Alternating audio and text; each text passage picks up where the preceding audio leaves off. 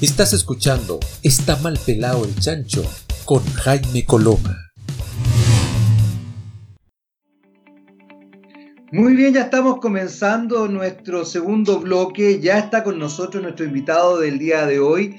Eh, por ahí hay un dicho que dice eh, caballo bueno repite y en este caso bajo ningún punto de vista él es un caballo por si acaso, porque la gente hoy día está muy sensible, pero evidentemente es muy, muy buen entrevistado y por lo mismo eh, nos gusta tenerlo, ojalá en forma permanente, aquí en Estaba el Pelado del Chat. Se trata de Hernán Calderón Ruiz, presidente de CONADECU, Corporación Nacional de Consumidores y Usuarios de Chile, constructor civil, diplomado en comunicación política.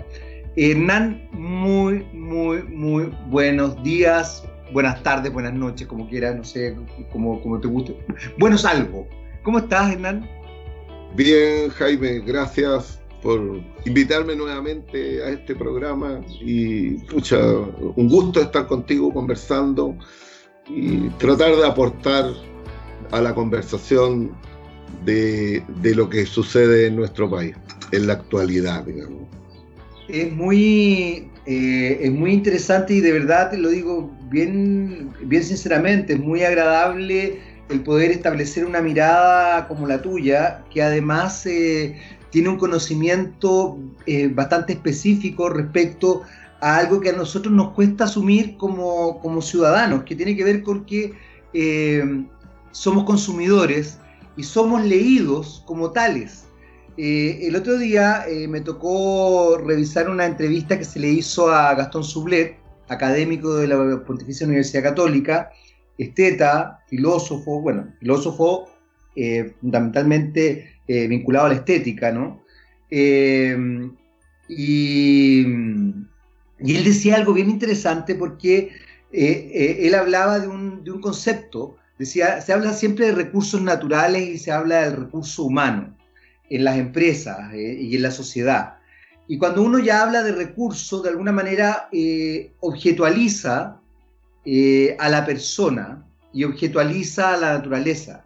Eh, establece simplemente un sesgo económico y comercial. ¿Y por qué lo saco a colación, Hernán? Porque eh, creo que a los individuos, a todos, se nos olvida que somos leídos muchas veces por, por los gobiernos y por obviamente las empresas como entes pagadores y como consumidores.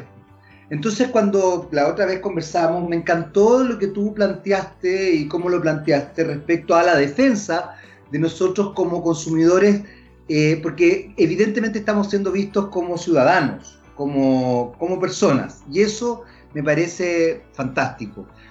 ¿Cómo has estado, Hernán? ¿Cómo viste, primero que nada, la cuenta pública? Quiero saber tu opinión, qué es lo que te pareció ahí, eh, lo que dijo el presidente Sebastián Piñera. Mira, yo creo que el presidente hizo un relato que la verdad no aportó ideas profundas para poder superar la crisis que estamos viviendo. Eh, hizo un recuento de lo que había propuesto el gobierno, de lo que habían salido como iniciativas para paliar la situación de, económica que están sufriendo todos los chilenos. Yo creo que le faltó faltó bastante profundidad para poder saber efectivamente cómo vamos a enfrentar la pandemia que viene, que es, que es la que una vez que superemos ya la crisis sanitaria va a venir la pandemia financiera, que es la que yo he estado diciendo. Y efectivamente todo lo que vemos y que de lo que se ofrece del gobierno, la verdad que cuesta que llegue a las personas. Y lo único real y que, bueno, que tampoco fue iniciativa del gobierno, sino que fue iniciativa parlamentaria, fue este retiro del 10% de los fondos de las AFP. Y creo que más allá de todos los pronósticos que pudieron haber, eh, lo que hoy día eh, está demandando la ciudadanía eh, era justamente eso, tener parte de sus fondos para poder enfrentar esta crisis que, estamos enfrentando. Eh, efectivamente, las cifras que nos dan nos dicen que la mayoría, a pesar de que el gobierno incluso había amenazado con, con eh, implementar el veto presidencial, otros querían ir al Tribunal Constitucional. Bueno, hoy día vemos de que hasta el día de ayer ya iban más de 7 millones de personas que habían solicitado ese 10%. ¿En, en cuánto? En horas, en horas. Entonces creo de que efectivamente el gobierno hace un recuento de su gestión, pero sigue siendo muy distante de los verdaderos problemas que tienen todos los ciudadanos.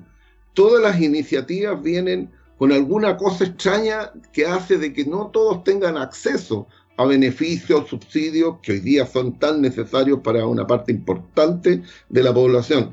Entonces, yo creo que la gestión del gobierno estuvo alejada del realismo que nosotros quisiéramos. Uno, espera de un gobierno ante una crisis como la que estamos sufriendo, eh, propuestas más que eh, recuentos o críticas o confrontación. Creo que ahí el gobierno nuevamente vuelve a equivocar el discurso porque la verdad que la cuenta pública del presidente quedó nuevamente en un segundo plano, no tuvo ningún impacto en la población.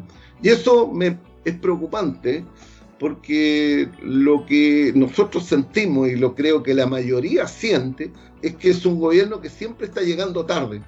Siempre llega, llega tarde y mal. Y después se da una discusión bastante larga en el Congreso para poder sacar todas las iniciativas que van a suplementar la emergencia que tienen los ciudadanos. Eso es mi, mi, mi opinión. Yo escuché el discurso, no completo tampoco, no, porque era mucho, mucho recuento y no, la verdad que no valía la pena el recuento. Yo creo que hay que tener la mirada de futuro. Fíjate que llama la atención lo que estás diciendo, porque recuerdo que eh, la primer ministra de Nueva Zelanda, Jacinda Arden, hace su cuenta pública en dos minutos, eh, en, un gesto muy simpático porque pone cronómetro, y hace la cuenta pública en dos minutos. Eh, aquí el presidente Sebastián Piñera necesitó dos horas y como muy bien eh, plantea Hernán, con, un, con un gran despliegue, incluso con PowerPoint y todo, con diapositivas, estableciendo una, una mirada muy, muy adornada en, el relato, pero con poca sustancia. hay algo que me, que me llama la atención, porque de lo que tú estás mencionando, porque efectivamente, por ejemplo, una de las cosas que ha salido a la, que ha saltado a la palestra es que las personas que pueden acceder a este bono de 500 mil pesos o al préstamo del Estado, eh, la verdad es que es mínima. Mucha gente que, que accede finalmente ha alegado que no, que no cumple con los requisitos. Por otro lado, eh, pero mucha, mucha, mucha, mucha gente, ¿ah? es impresionante. Y gente que ha visto efectivamente mermado de manera muy, muy sustancial sus ingresos. Em, yo pensaba, y aquí no sé si tú tienes alguna, alguna idea o alguna respuesta o alguna, algún conocimiento al respecto, eh, ¿por qué no se hace algo bastante más, más sencillo, que es simplemente depositarle a cada ciudadano, decirle que cada ciudadano ojalá tenga una cuenta RUT, porque además termina siendo beneficioso para todo el mundo, y depositarle a todos, te, prometo que yo digo a todos, ¿ah? a, todos, desde, voy a, poner, voy a hacer súper ridículo lo que voy a decir, pero desde Luxich hasta una persona, ojalá NN, y depositarle las 500 mil pesos, sin mediar ningún tipo de, de, problemática. Me tocó entrevistar a Adriana Muñoz, la presidenta del Senado, la senadora por la región de Coquimbo, y me decía que la plata estaba, que había una cantidad de plata que se había solicitado que era que me el tiempo. Vamos a hacer una muy muy breve pausa. Vamos con alguna canción, alguna canción en particular en la que te gustaría. Mira, te lo pregunto de, buena costumbre porque lo más probable es que es que Gamaliel, nuestro productor ejecutivo, no la ponga. Pero igual me encantaría saber si es que te gusta alguna canción en particular, por si acaso. No, mira, eh, yo, yo soy, yo soy más de, yo soy más rockero. Bueno, pero mira. Y tengo una especial que siempre, pero yo sé, no sé si Gamaliel. A ver, dale, dale, pregunta, dale, dale. Elegy. Ok, ok. ¿Puedes, puedes decirla de nuevo? Porque, porque yo creo que Gamaliel no sé si la escucho bien. Elegy, del Yetro Tal. Yetro Tal, mira, es ochentero, es ochentero. ¿Sí? Vamos, vamos, a, vamos a, ver con qué nos sorprende el, señor eh, Cabaña. Vamos y volvemos.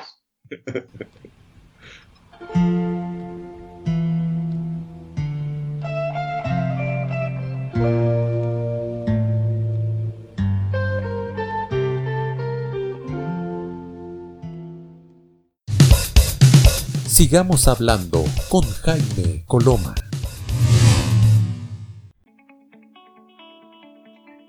Muy bien, ya estamos de vuelta y mira, extrañamente eh, este pequeño tirano que tenemos ahí, tú sabes, las parcelas de poder del señor Cabañas, eh, puso la canción que tú habías elegido, Hernán. Eh, por si acaso, si recién si te conectas con nosotros, estamos conversando con Hernán Calderón Ruiz, presidente de CONADECUS, Corporación Nacional de Consumidores y Usuarios de Chile, constructor civil, diplomado en comunicación política. Estábamos hablando de, de la cuenta pública que se hizo hace algunos días eh, y la verdad es que la, visión que tuvo entrega Hernán, yo la comparto absolutamente. Eh, me parece que, que, la desconexión que uno está observando por parte de, varias instancias, porque no es solamente el, Ejecutivo, también uno lo ve a veces en el Poder Judicial, lo ve en el Legislativo e incluso lo ve en la prensa. Eh, que hay una desconexión con la ciudadanía tremendo. Se acusa a las redes sociales de, modular un poco la, gestión política y, resulta que eh, las redes sociales se han transformado en la nueva plaza pública en muchos aspectos eh, y, no hay que olvidar el estallido social. Tú mencionaste algo que es sustancial, Hernán, y es que después de esta pandemia, de esta crisis sanitaria que estamos viviendo, que además no sabemos eh, si vamos a tener que aprender a vivir con ella. Bueno, yo creo que uno, uno, aprende a vivir con los virus. Lo que pasa es que uno aprende a vivir con los virus cuando tiene también eh, vacuna. O eh, aprende a vivir con los virus, no sé, pues capaz que sea necesario aprender a hibernar, capaz que estemos empezando a tener otras formas de conducta. Pero dijiste algo que es sustancial, que nos vamos a ver enfrentados a una crisis económica, financiera, de proporciones. en este aspecto, eh, tú estuviste hablando, eh, estuviste exponiendo, de hecho, en sesión de economía de la Cámara de Diputados del proyecto de ley que modifica la ley número 19.496, que establece normas sobre protección de los derechos de los consumidores en materia de límites a la cobranza telefónica y de créditos de consumo. La otra vez estuvimos conversando y me mencionabas también un proyecto que ustedes están presentando que tiene que ver con los créditos hipotecarios a aquellas personas que han pagado más del 50% de su crédito, lo que implica que han pagado no solamente la casa, sino que han pagado gran cantidad de los intereses. O sea, eh, desde todo punto de vista uno podría decir que esa persona ya tiene saldada su deuda con creces. ¿Qué es lo que pasa y qué tan potente puede llegar a, desarrollarse esto? Porque pienso, Hernán, y creo que lo que habíamos hablado en algún minuto, estas son señales reales que quizás la ciudadanía desconoce porque evidentemente desconoce las, leyes específicas, los números, los decretos, etcétera, etcétera, pero son señales reales que podrían beneficiar a la ciudadanía, como por ejemplo que una persona a los 60 años, todo el mundo deje de pagar contribuciones, o a los 65, me da lo mismo. Eh, porque fíjate que Chile es uno de los pocos países donde uno arrienda de por vida. es una cosa increíble. Entonces, ya, ok, yo pago mis, impuestos por mi derecho a propiedad, pero que en algún minuto tenga la propiedad, que la propiedad sea efectivamente mía y pueda incluso heredarla a mis hijos si que quiero, o venderla o acceder a eso, digamos. Eh, Jaime, mira, ese es un, es un modelo que tenemos nosotros que probablemente lo hemos aplicado durante muchos años. Yo fui parte de la Comisión de Política Habitacional y Calidad de Vivienda durante seis años en el Ministerio, en representación, digamos, de nuestra organización. Pero en mi calidad de constructor, justamente estaba ahí en la comisión y justamente una de las políticas habitacionales que ha habido en Chile es justamente de que las personas sean propietarias.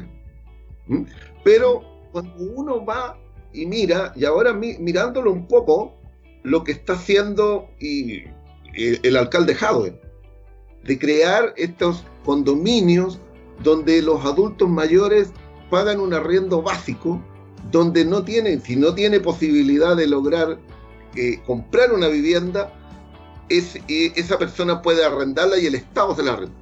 Bueno, ese es el modelo europeo, Jaime. en Europa la gente no es dueña de sus casas. De acuerdo a su condición social, el Estado le, entrega una vivienda en arriendo que le descuenta proporcional en su pensión. El tema es que allá las pensiones no son tan miserables como aquí. Ese, ese las pensiones son, te permiten vivir y te permiten vivir muy bien además, no, no más o menos. No, viven bien, y, la verdad es que los condominios que existen o las viviendas que existen en, Europa, que, tiene el Estado, que es probablemente el mayor dueño de viviendas que hay en esos países. Bélgica, Francia, todos esos países tienen, Holanda, todos esos países tienen este modelo donde los adultos mayores que no tienen, o el trabajador que no tiene acceso a una vivienda, el Estado le entrega una vivienda de acuerdo a su número familiar. Bueno, esa es parte de una política de Estado, de protección social. Eso es lo que nosotros no hemos podido desarrollar y nosotros lo que hemos hecho, pero además en la política habitacional, Jaime, lo que ha habido es una privatización de toda la gestión inmobiliaria. El Estado antes también en Chile, acuérdate, si muchos a lo mejor ustedes son más jóvenes que yo, pero yo me acuerdo que existía, por ejemplo, cuando el seguro obrero construía vivienda para los trabajadores. Exacto. Yo no, lo vi, pero me acuerdo que existía, efectivamente. Entonces, hoy día una AFP no construye vivienda para sus, para sus afiliados y no les da la posibilidad. En cambio, hacía antes, las cajas de previsión sí lo hacían. Y por lo tanto, habían edificios completos en el centro de Santiago, las cuatro esquinas, que se le llamaba famosa, que si por ejemplo en Santiago tú vas por San Antonio con Merced.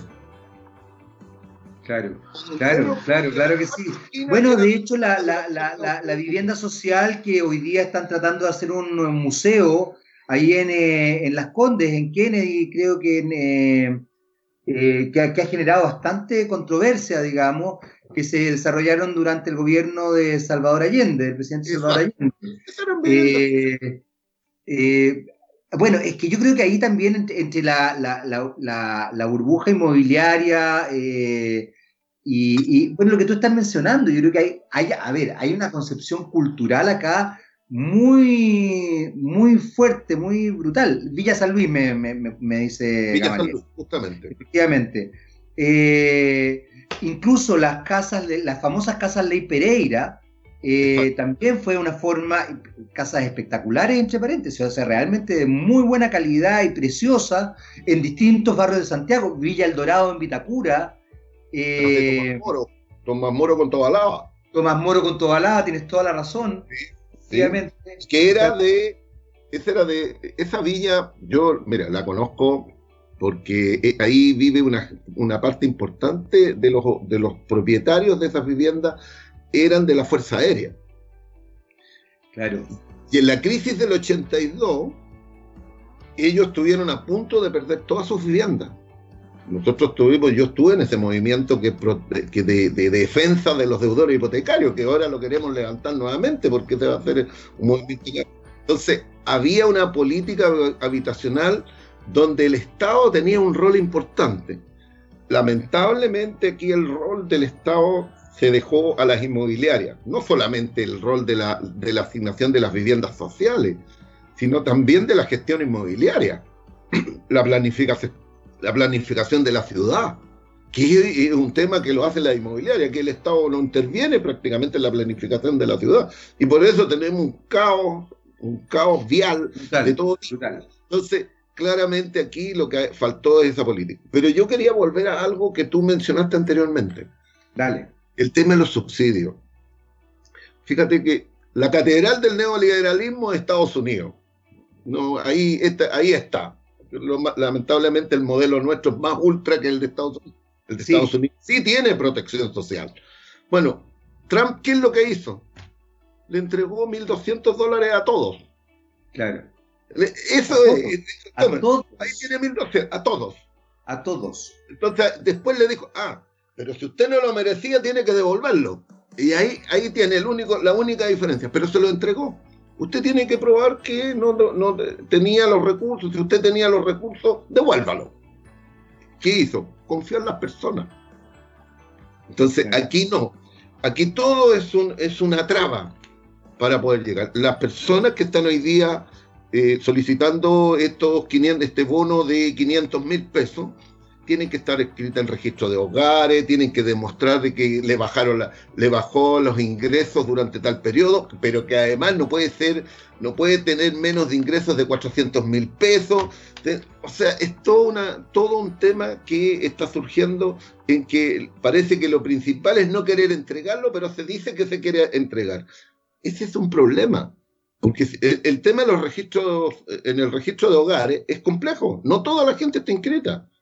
No toda la gente está inscrita. Y hay muchos que tienen, tienen necesidades y debieran estar inscritos, pero no se inscriben porque además es un procedimiento bastante burocrático. y ahí hay otro elemento, Hernán, que es muy importante, que es tremendamente engorroso lo burocrático, que es la, política como está construida y las eh, políticas públicas. Vamos a hacer una breve pausa, volvemos inmediatamente con más de Está mal pelado el chancho y seguimos conversando con Hernán Calderón Ruiz, presidente de CONADE. Vamos y volvemos.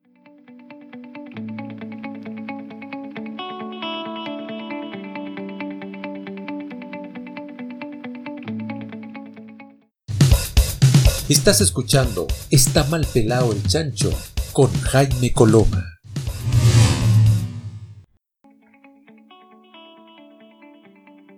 Muy bien, ya estamos de vuelta. Seguimos conversando, por supuesto, con Hernán Calderón Ruiz, presidente de CONADECU, Corporación Nacional de Consumidores y Usuarios de Chile. Eh, y lo destaco porque eh, probablemente todos, todos, todos, todos, todos, todos quienes nos están escuchando en este minuto somos consumidores y por ende eh, la visión y el rol de Conadecu es sustancial para protegernos. Comentábamos en el bloque anterior que Hernán participó en una sesión, expuso en una sesión de economía de la Cámara de Diputados del proyecto de ley que modifica la ley número 19.496 que establece normas sobre protección de los derechos de los consumidores en materia de límites a la cobranza telefónica y de créditos de consumo, entre otros, aparentemente. Hernán, ¿por qué no nos cuentas un poquito de qué se trató esto, qué es lo que significa y cuál es el beneficio que podríamos llegar a tener eh, los consumidores de nuestro país, que finalmente es toda la ciudadanía, porque incluso hasta los niños son consumidores también, todos somos consumidores. ¿Qué significa? Este proyecto de ley son varias mociones, son siete mociones parlamentarias que se refundieron en un solo proyecto y lo que busca es que todo lo, y ahí está el tema de las fechas, que es relevante. Algunos lo plantean desde que sea del el 18 de octubre del año pasado, hasta seis meses terminado el estado de excepción, no se puedan publicar las morosidades en los registros de DICOM, por ejemplo, y otros registros que están donde están las bases de datos de los morosos en Chile. Esto tiene un impacto importante, porque muchas personas podrían tener acceso a crédito o la publicación misma les afecta en lo personal. Muchas veces vamos a hacer una, vamos a, hacer una compra o va, incluso antes, bueno, hoy día está prohibido que la información de datos personales de morosidad y de registros de datos eh, sean también exigidos al momento de ir a buscar trabajo o de ir a, inscribir, a, matricular a un niño a la universidad o a un colegio, que también era parte de lo que había. Entonces, esto que la suspensión de la información comercial es relevante para las pymes, por ejemplo, porque si tiene deuda, no va a tener acceso a crédito, no va a tener acceso a nada.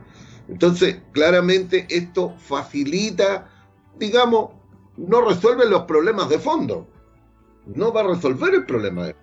Yo en mi exposición la Cámara, completamente de acuerdo con el proyecto, pero nosotros lo que decimos, mire, esto tiene que trasladarse un poquito más lejos, tres meses antes del estallido social y, y 18 meses después del estado de excepción. De tal manera darle un espacio amplio a las personas para que no ingresen a los, la, la, deuda, la morosidad ya pasó los 5 millones de las personas. Ya pasó los 5 millones. Eso, esa es la realidad de que tenemos, que están en los registros de morosos. Ahí hay registros de morosidades que no están tampoco. Por lo tanto, hay más de 5 millones. Entonces, ese es un objetivo de proyecto. Pero la propuesta que nosotros le estamos haciendo, sí, una, esto ayuda y va a ayudar, pero no va al problema de fondo que es el endeudamiento. Exacto. Entonces, nosotros la propuesta que le planteamos, le planteamos en la Cámara para que ellos lo consideren es que, asimismo, como se está haciendo esta suspensión de publicación en los registros de morosos, nosotros lo que decimos es que, mire, toda deuda que haya desde tres meses antes del estallido social hasta seis meses después del estado de excepción, sea trasladada al final de la deuda, pero también que se trasladen toda, toda cuota que esté pendiente o por pagar hasta diciembre de este año. O sea, tú tienes, tú tienes una, una gama alta. Muchas personas hoy día pueden que estén al día.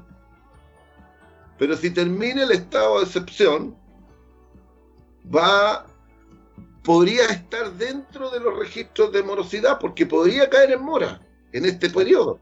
Por lo tanto, tú tienes que darle un espacio. Hay, hay dos alternativas, una que sea hasta diciembre, otra que sea hasta marzo, decíamos nosotros, y que empiece a pagar nuevamente, cosa de que le quede un espacio a lo menos de seis meses de gracia, para que ordene sus ingresos y pueda, en algunos casos los mismos pymes, puedan reiniciar sus actividades y puedan empezar a generar ingresos, que hoy día no están generando ingresos. Entonces, esa es una propuesta que nosotros la planteamos y estamos ahí ya, vamos a ver si se acoge o no.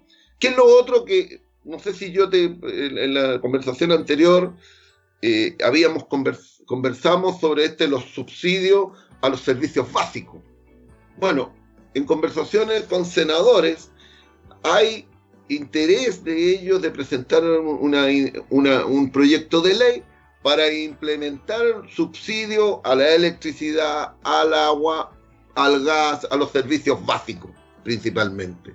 Yo estamos trabajando ya con algunos senadores para hacerle una propuesta concreta y también le estamos diciendo, mire, eh, como aquí se habla mucho de que el gasto fiscal está aumentando, bueno, la verdad es que le vamos, vamos a proponer una propuesta que no signifique, ojalá, gasto fiscal. Hay formas como hacerlo. No estamos inventando la pólvora, Jaime, porque en otros países ya lo hicieron. Entonces, lo único que tiene que hacer uno es mirar qué es lo que hicieron en otros países y sacar los mejores ejemplos y ponerlos a la prueba acá. Por lo tanto, hay mucho de esto. Eh, hay también otro tema que a mí me gustaría que tú lo, lo vieran, porque ahora salió a colación, mira, lo que salió del 10% yo creo que es histórico, porque esta fue una demanda ciudadana. Esto es la presión ciudadana, las redes sociales, lo que tú hablabas recién. Las redes sociales impusieron y mayoritariamente el país estaba exigiendo este retiro del 10% que hayan 7 millones ya en, horas de haberse implementado, nos dice de que de, verdad todos querían hacer retiro de, eh, sus ahorros porque era la única manera de superar este, estas necesidades que tiene hoy día. Pero a raíz de esto surgieron un sinnúmero de miserias que teníamos. Porque aquí vienen las cosas, las cosas, las cosas desagradables las cosas que estaban ocultas. O sea, aquí estaba lo que estaba debajo de la alfombra. Claro. Por ejemplo, las pensiones de alimentos, que ya hasta el día de ayer 400.000 personas habían, estado, habían ingresado ya sus recursos para exigir sus pensiones de alimentos. Mujeres que los maridos no les a los papitos corazón, como les dicen algunos, pero la verdad que irresponsablemente no le han entregado los recursos a, a sus hijos. El segundo tema que viene aquí es, hay otras miserias más. Todos los empleadores que declaran las, cotizaciones previsionales, pero no las enteran y las dejan pendientes de pago. Esas personas están siendo perjudicadas. Y un tercer grupo, que no es minoritario, ojo, no es minoritario, muy alto, es los municipios municipios, corporaciones de educación, que no le pagan las cotizaciones a los, a los, a los profesores. Son miles de personas que están en una situación similar. Incluso era tan alta la cantidad de deuda que en algún momento se pensó en condonarla y que el Estado pusiera la plata, pero era tanta que no se podía. Esto existe. Existe. Y estas son parte de lo que está saliendo a flote de todo lo que tenemos nosotros de miserias, como le llamo yo, o lo que teníamos debajo de la alfombra y que hoy día están quedando al descubierto y que tenemos que regularizar. No puede ser que una entidad pública como un municipio tenga deudas previsionales. O simplemente, y este es un caso particular, Maipú, te voy a colocar, yo vivo en Maipú. En Maipú hubieron más de 2.000 trabajadores despedidos a honorario. Bueno, a esos trabajadores se les pagaron las indemnizaciones y ese municipio lleva meses, años, que no le paga las cotizaciones que le corresponde pagar a esas personas y esas personas hoy día no pueden retirar de su fondo. Porque personas que estuvieron 10 años trabajando los despidieron y no le ha pagado durante 10 años las cotizaciones. Yo creo, Hernán, que ahí hay un, hay un tema de verdad que, violenta a cualquiera y, tú acabas de poner una, hacer una analogía que me parece notable, porque creo que el problema de andar escondiendo las cosas debajo de la alfombra es que, es que la podredumbre está. Eh, y hay algo que quizás hoy día eh, tenemos también que empezar a discutir, que tiene que ver la precarización laboral.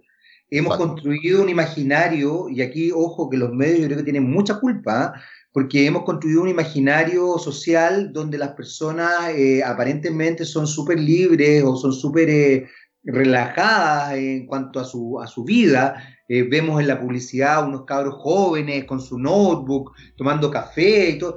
Y la realidad no es esa, la realidad no tiene nada que ver con eso. Vamos a hacer una breve pausa, volvemos inmediatamente a seguir conversando con Hernán Calderón Ruiz, presidente de Conadecu. Eh, vamos y volvemos.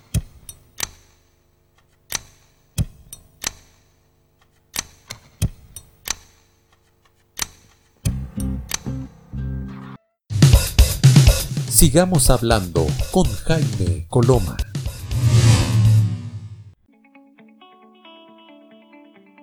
Muy bien, ya estamos de vuelta. Seguimos conversando, por supuesto, con Hernán Calderón Ruiz, presidente de CONADECUS, Corporación Nacional de Consumidores y Usuarios de Chile. Él es eh, constructor civil y diplomado en comunicación política. Estamos hablando de, un, em, de una eh, ponencia que, hizo Hernán, eh, donde expuso en la sesión de economía de la Cámara de Diputados el proyecto de ley que modifica la ley número 19.496 y establece normas de protección sobre los derechos de los consumidores en materia de eh, la cobranza telefónica, de crédito de consumo, entre otros.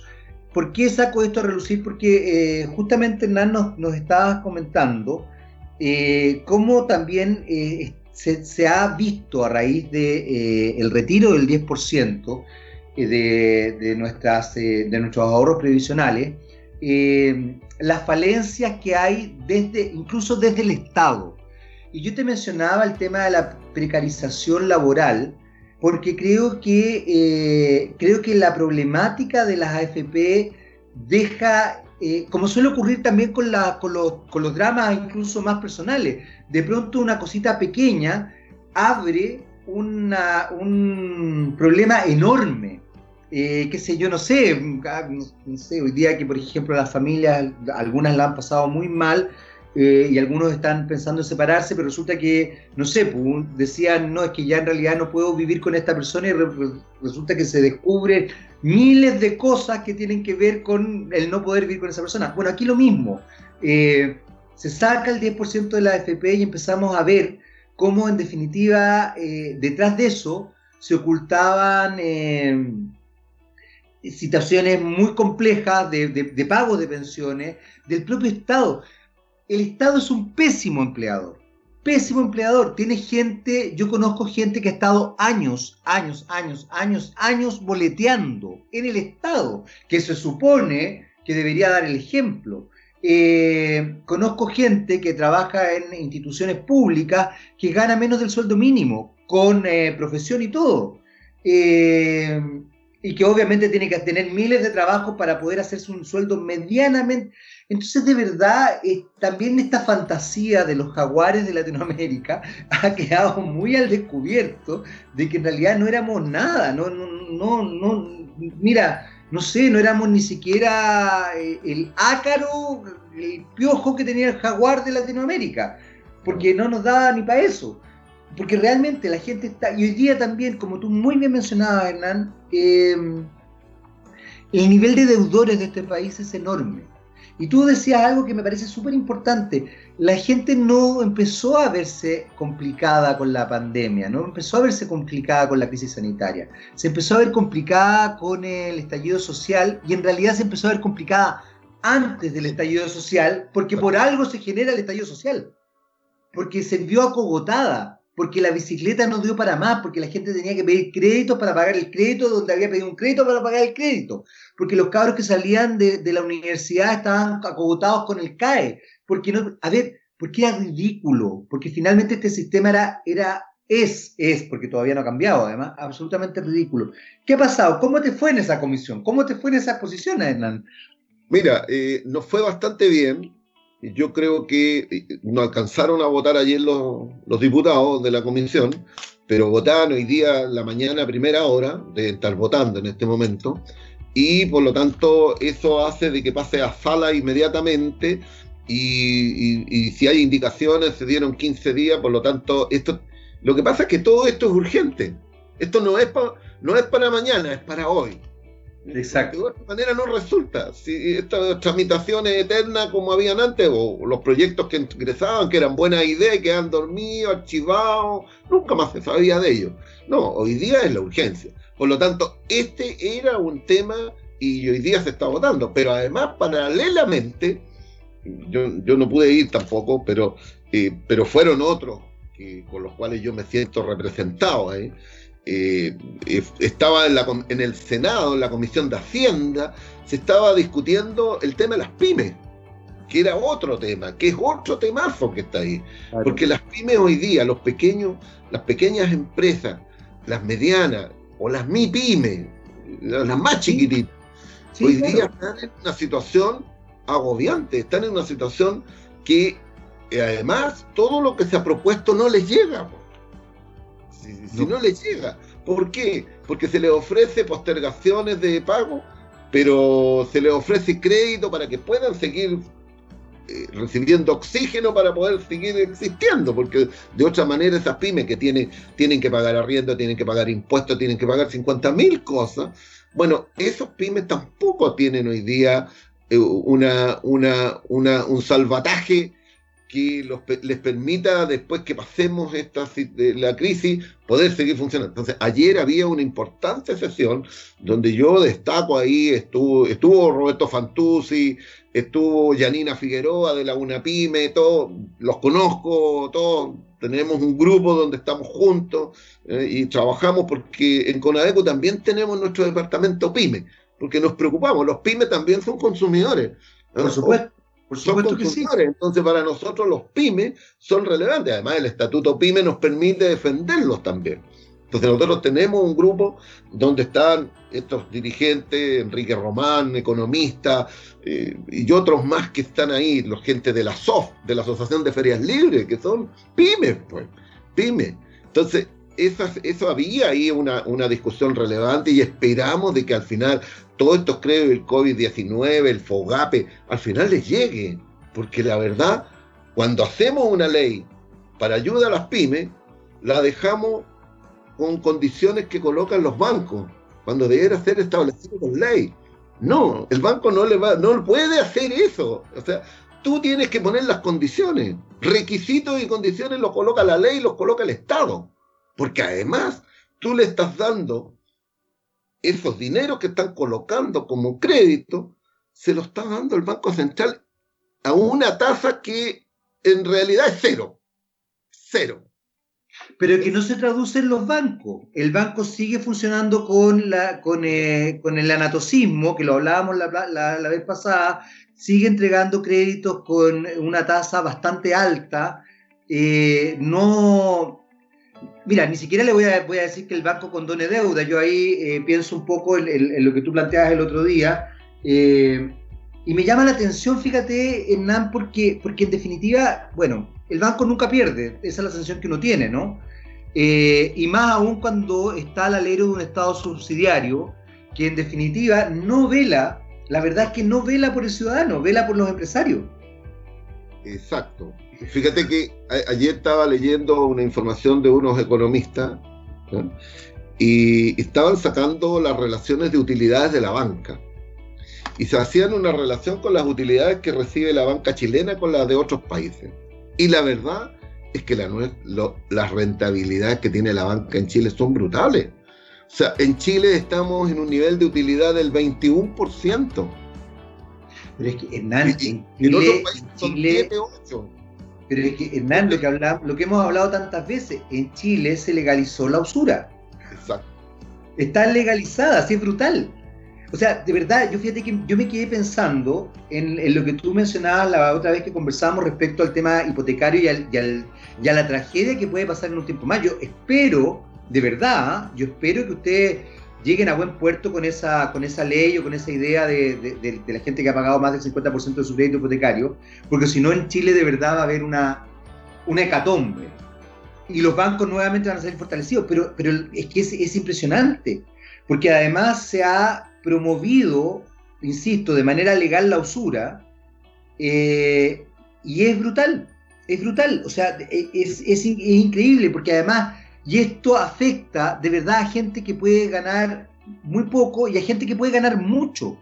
No es un tema, no es un tema que afecte a un porcentaje mínimo la porcentaje, yo te diría que afecta a todo el mundo. Yo conozco gente que tenía cargos gerenciales ganando mucho dinero, mucho dinero, Hernán, y hoy día han tenido que vender sus casas o ver si las pueden arrendar para ver si es que alcanzan, y así todo quedan con un, no alcanzan a pagar el hipotecario completo y ya tienen efectivamente más del 50% pagado y están con riesgo de perder sus casas. Y quizás cuánto han pagado. Es mucho que están en una situación muy, muy agobiante y la verdad es que esto que yo te digo, porque la, el problema aquí son las tasas de interés. Porque eso es lo que hace que la, tu deuda se infle hasta la eternidad. Porque tú sabes de que no hace mucho estábamos hablando en un foro con unos economistas que fueron ministros y que yo les decía, aterricen. Si hace 10 años atrás o 15 años atrás, lo habitual que tú pedías un crédito hipotecario eran 25 años. Bueno, hoy día, con los bajos ingresos y el alto valor de las viviendas, se están dando a 45 años. Yo le digo, pero si esa persona va a terminar su, su vida laboral y va a seguir debiendo dividendos. Claro, 45 años, 35, 40, 45 años. ¿Por qué? Porque los bancos le dicen, le doy el crédito hipotecario. Sí, perfecto, pero como su ingreso no alcanza para poner para pagar el dividendo, porque hay, por ley está establecido que nadie puede destinar más del 25% de sus ingresos a pagar un dividendo. Entonces tiene que, tiene que subirle la cantidad de años y hoy día estamos llegando a 45. Bueno, eso es una brutalidad, pero eso tiene que ver con que las políticas del Estado no han sido suficientes o se ha dejado todo a que todo lo regule el mercado y el Estado no tiene rol alguno. Porque antes sí lo tenía. Fíjate que antes siempre lo tuvo, siempre el Estado fue el regulador, fue el que construyó viviendas sociales, después tercerizó, pero él era el que eh, él era el que tenía los terrenos, llamaba licitaciones, ponía los recursos, todo, y las y contrataba los servicios para que construyeran. Hoy día no, pues se lo dejaron a esto que yo llamo la política del voucher. La política del voucher. Hernán, quédate con la idea porque tenemos que hacer una breve pausa. Volvemos inmediatamente con más de Está mal pelado el chancho. Vamos y volvemos a nuestro último bloque del programa. Vamos y volvemos. Estás escuchando Está mal pelado el chancho con Jaime Coloma.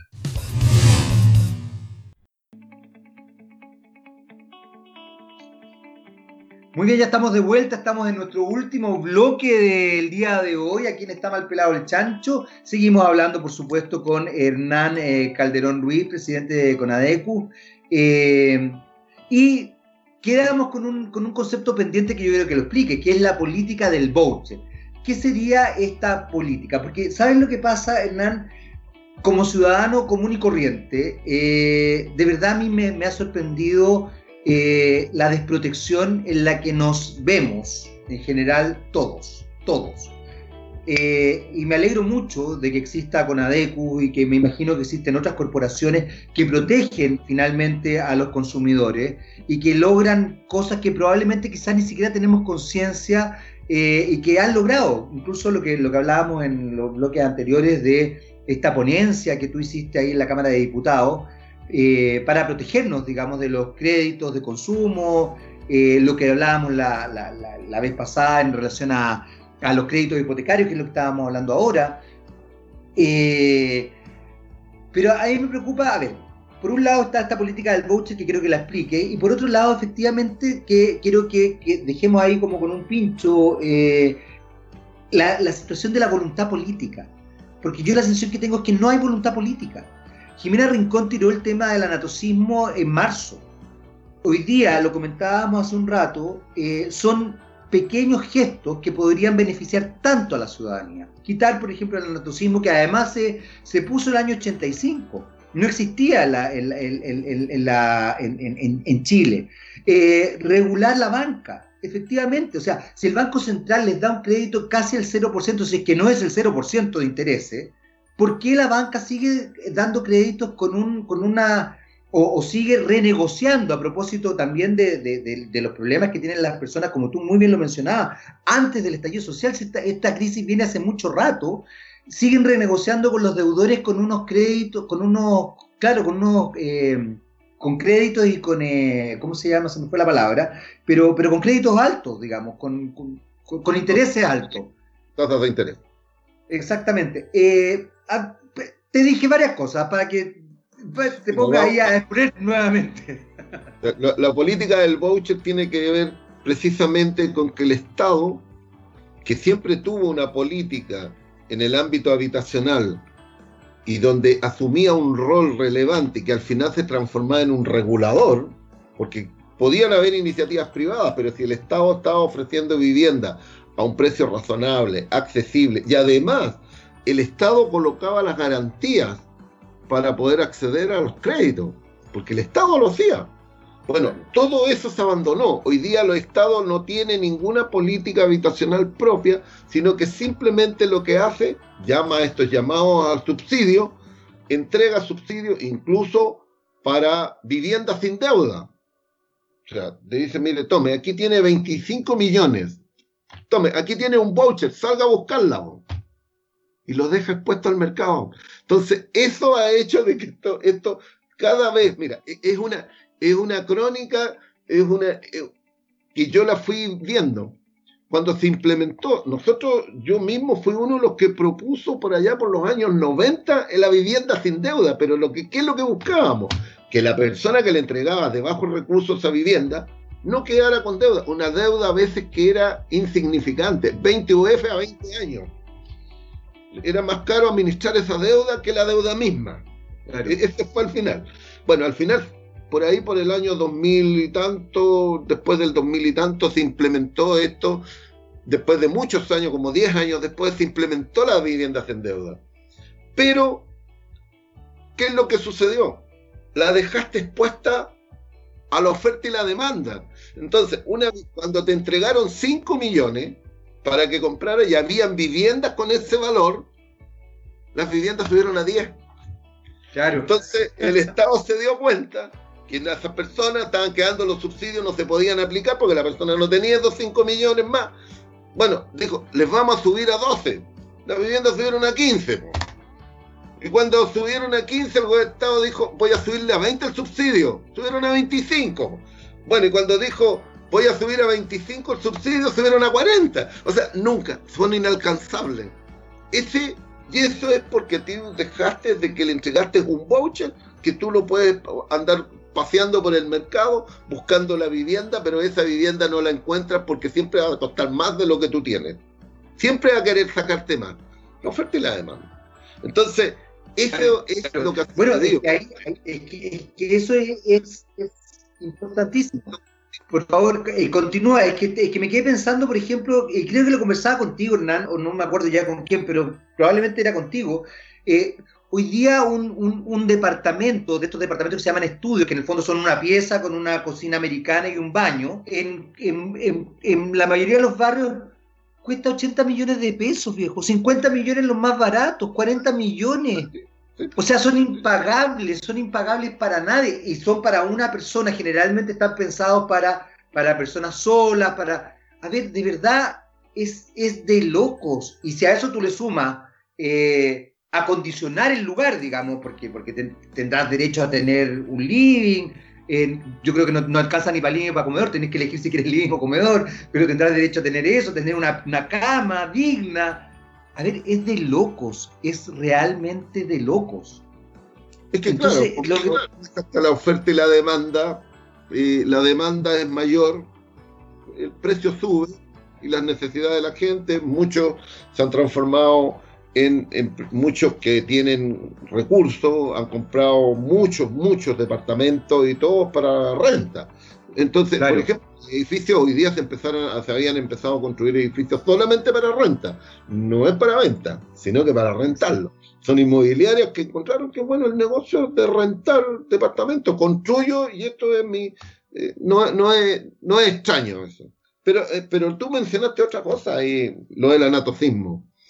La verdad que ese ha sido una pelea bastante dura. Llevamos mucho tiempo justamente con Jimena Rincón peleando este tema del anatocismo, el, interés sobre interés, para que se entienda a las personas, la, la capitalización de intereses. Ese es el punto. Entonces, claro, es un tema que hace de que las deudas, porque además tenemos otra, otro tema. Cuando una persona puede tener una tasa bastante, a lo mejor razonable en su crédito, porque aquí las tasas están discriminadas. Una persona que toma 50 UF de crédito o hasta 200 UF de crédito, tiene que pagar el 36%. Pero si yo supero los 5.000, pago el 7, 8, no pago más. O sea, a mayor crédito, menor tasa. Pero ante cualquier morosidad, y aquí viene el tema relevante, cuando una persona queda en mora, se aplica la tasa máxima convencional. Se aplica la máxima, no la tasa de interés que tiene. Las deudas en mora se le aplican. Y ahí empieza, cuando empieza esto, este globito empieza a inflarse y ya al final se transforma en impagable. Ese es un problema. No, no ha habido voluntad política para resolverlo. Banco Central se opone. Banco Central, todos los bancos centrales, yo desde lo que conozco, eh, bueno, ahora está Marcel, los que estuvieron antes, todo, todo lo mismo. Vergara, todos se oponen a que haya un, cambio y se termine con el, el, anatofismo. Pero hay otro, otro tema que también te, que, que, nosotros está instalado. Hay un proyecto de ley que nosotros lo propiciamos junto con las pymes. Y, y esto no solamente afecta a las pymes, afecta a las personas. Los factoring y los leasing. Para la ley dice clarito, para todos los efectos no son considerados crédito. Por lo tanto, ni siquiera se les aplica la tasa máxima. Es más que eso. Por eso tú puedes tener un crédito, un leasing y un factoring que tú compras una vivienda por leasing. Hoy día se puede comprar viviendas por leasing.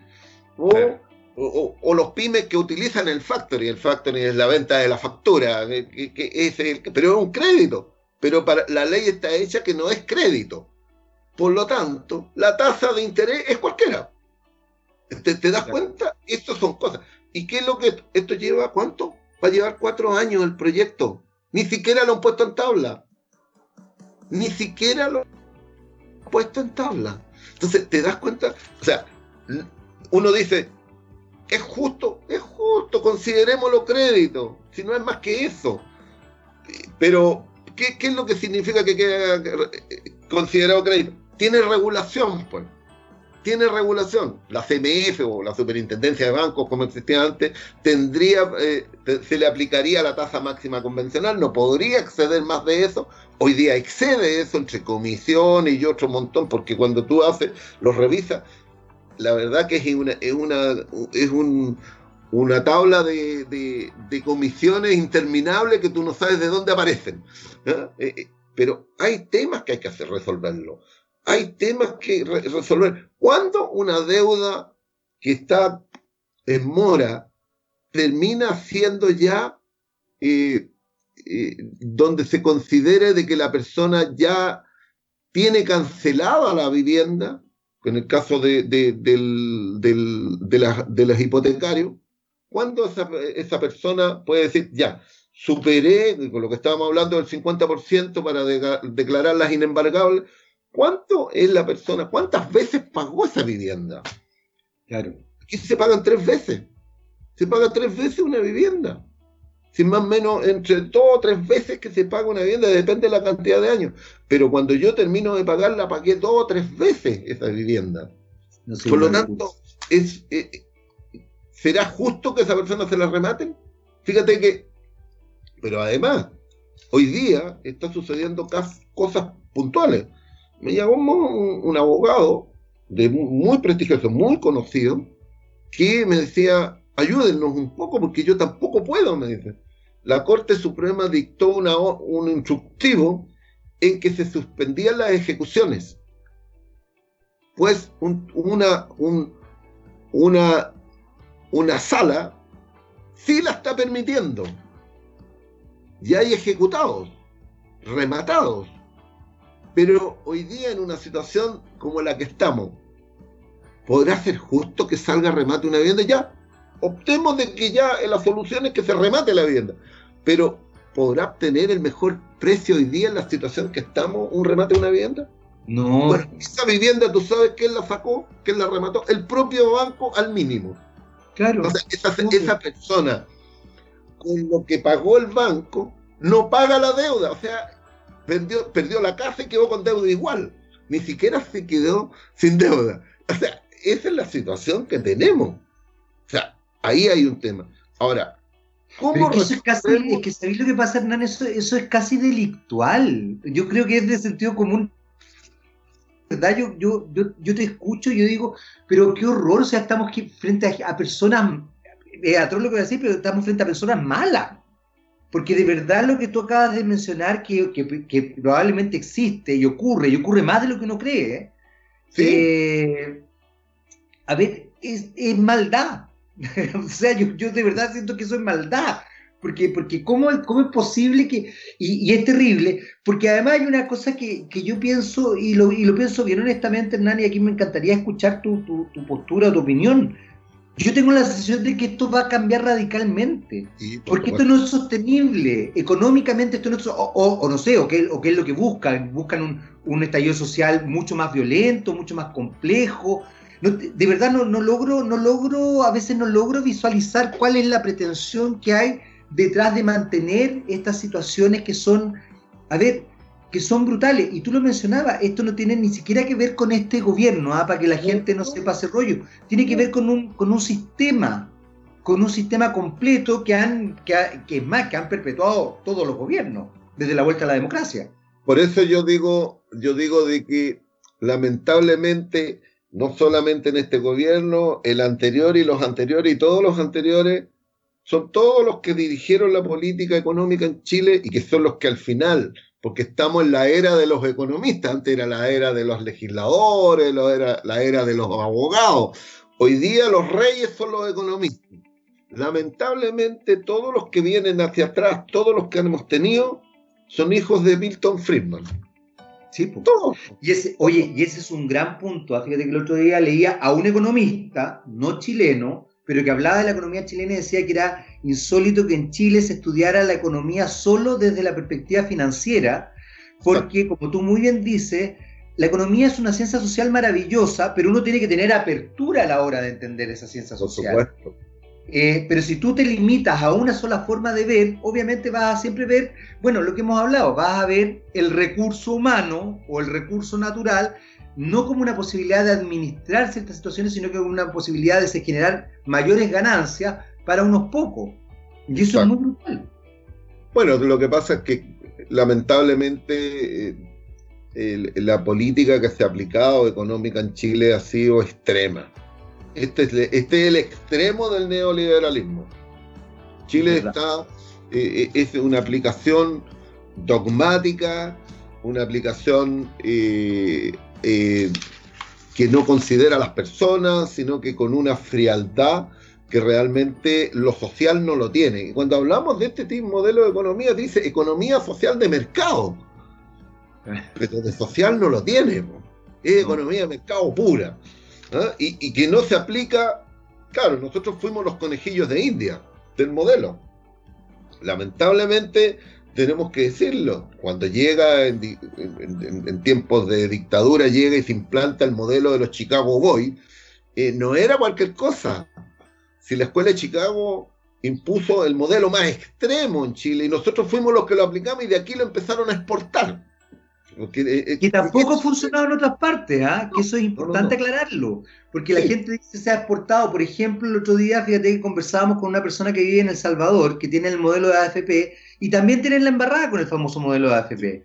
Entonces, lo que quiero decir es que este modelo extremo tampoco se ha, se ha, se ha importado exitosamente. Fíjate que hay una cosa bien interesante. Yo tuve la oportunidad en los años 90, al principio de los 90, de eh, escuchar a Milton Friedman cuando vino a Chile. Hizo una pequeña charla ahí, creo que en la Universidad Diego Portales. Y él, el propio Milton Friedman, dijo que lo que se estaba haciendo en Chile era peligroso. Es más, dijo que se estaba eh, se estaba experimentando con cosas que él había planteado a nivel de laboratorio, o sea, que, eran ficticias y que aquí se estaban llevando a cabo y que él lo encontraba riesgoso. El propio Milton Friedman, para, para avalar un poco lo que tú estás diciendo, porque yo creo que también se nos olvida, bueno, como somos de, memoria frágil, se nos olvida que el que generó el modelo decía que esta no era la forma de aplicarlo tampoco. No, sí, sí, si el modelo, el modelo tiene, tiene matices y aristas distintas. Eh, en Estados Unidos se aplica, pero se aplica de una manera diferente. En, Corea, en Corea también se aplica y se aplica de una manera diferente. Tiene componente social, tiene, tiene, más racionalidad. Este, este modelo es a rajatabla. O sea, aquí lo que hay que salvar es, y además era una, un discurso que había en que cuando se aplicaba el modelo era aquí el modelo provocaba para que las personas de menores ingresos o toda la sociedad recibiera beneficio, había un chorreo, el chorreo no se producía. Bueno, ese era el famoso chorreo que te hablaba. Algunos decían, no, es que cuando a los ricos le va bien, a los demás también le llega. Pero no llegaba. Ahora yo te digo, es, eso es lo que ha pasado con el modelo. Lamentablemente, yo creo que, y, y como tú lo dijiste recién, eh, tuvimos esto, eh, el estallido social, el malestar ciudadano, todo eso lo tuvimos expresado. No solamente eh, esto tiene que ver con la pandemia, si esto viene de atrás y viene de muy, muy atrás, muy, muy, muy atrás. Viene una acumulación de rabia de la gente, de que siente de que lo que, lo que, lo que se ofrece no le llega y no le está llegando y lo, se ve agobiada, se ve problemada, le, le cuesta más vivir. Y lo que quiere la gente es tener más calidad de vida, mejor calidad de vida, vivir, vivir mejor, eh, pero además no tener que tener que hacer, como también tú lo estabas diciendo, la bicicleta. Hoy día estábamos viviendo de la bicicleta. La gente ya tenía la tarjeta de crédito, tenía la tarjeta del supermercado para ir a comprar los alimentos y pagarlos 30 días después. Eh, eh, eh, esa es la realidad. Entonces, eso hoy día va a cambiar. Si esta, si mm, mm, política que se ha aplicado durante todos estos años va a cambiar. El, el mundo no va a ser igual. Si el mundo no va a ser igual, a partir de esta pandemia, eh, los modelos que hay, que si bien pueden ser de distintos matices, los modelos económicos van a tener que considerar más, mucho más, las variables sociales, cómo le llegan a las personas los, digamos, alivio o simplemente beneficio o que, o que la protección social que deben tener. Porque hoy día lo que falta en este modelo es protección social. Efectivamente, es ahí donde estamos en el problema. Y claro, uno dice, no, que tenemos el modelo que se creó aquí, que es de un Estado subsidiario. Bueno, cambiemos el Estado subsidiario por el Estado solidario, porque lógicamente que tenemos que seguir algunos ejemplos, porque o si no, este país no va a soportar esta crisis. Esta crisis, Jaime, por todo lo que se está viendo, es más profunda que la del 82. Pero absolutamente Absolutamente. Estamos hablando ya de cifras sobre el 20%. Si bien oficialmente las cifras dicen 12% de cesantía, algunos ya están hablando de que estamos bordeando el 30%. Sí, yo, yo leí lo mismo la otra vez. Eh, y no solamente eso, porque la gente que está sin, eh, la gente que está con trabajo, ese otro 70% ha visto disminuido sus ingresos en casi un 50%. Entonces, incluso para que usted entienda, una persona que podía ganar una cifra exorbitante de plata, que se yo, 8 millones de pesos, hoy día está viviendo con 4 millones, uno que ganaba 4 está viviendo con 2 o con menos de 2, uno que ganaba 1 está viviendo con 500, y el que ganaba 500 este puede estar viviendo con 200 mil pesos. Recordar además, porque nosotros hablamos mucho del sueldo mínimo en Chile, pero recordar además que Chile es uno de los países más caros del mundo, del mundo, no de Latinoamérica, del mundo. No se condice el sueldo con el costo que implica vivir en nuestro país, vivir. Y como tú bien decías, Hernán, eh, en este país la gente se endeuda para comer y no para comprar cosas caras, para comer. Hernán, querido, se nos acabó el tiempo. Se nos acabó el tiempo. Eh, mira, de verdad, Hernán, es un placer hablar contigo. Eh, vamos, a, vamos a estar de nuevo el próximo martes, ¿no? La próxima semana. Tú digas, no hay problema. Ahí vemos toda la contingencia semanal. Ya, un abrazo gigante. Nosotros nos despedimos eh, con música y nos escuchamos en un próximo Está Mal Pelado el Chancho. Un abrazo grande, Hernán. Muchas gracias por tu tiempo. ¿ah? Gracias a ustedes también. Ahí estaremos.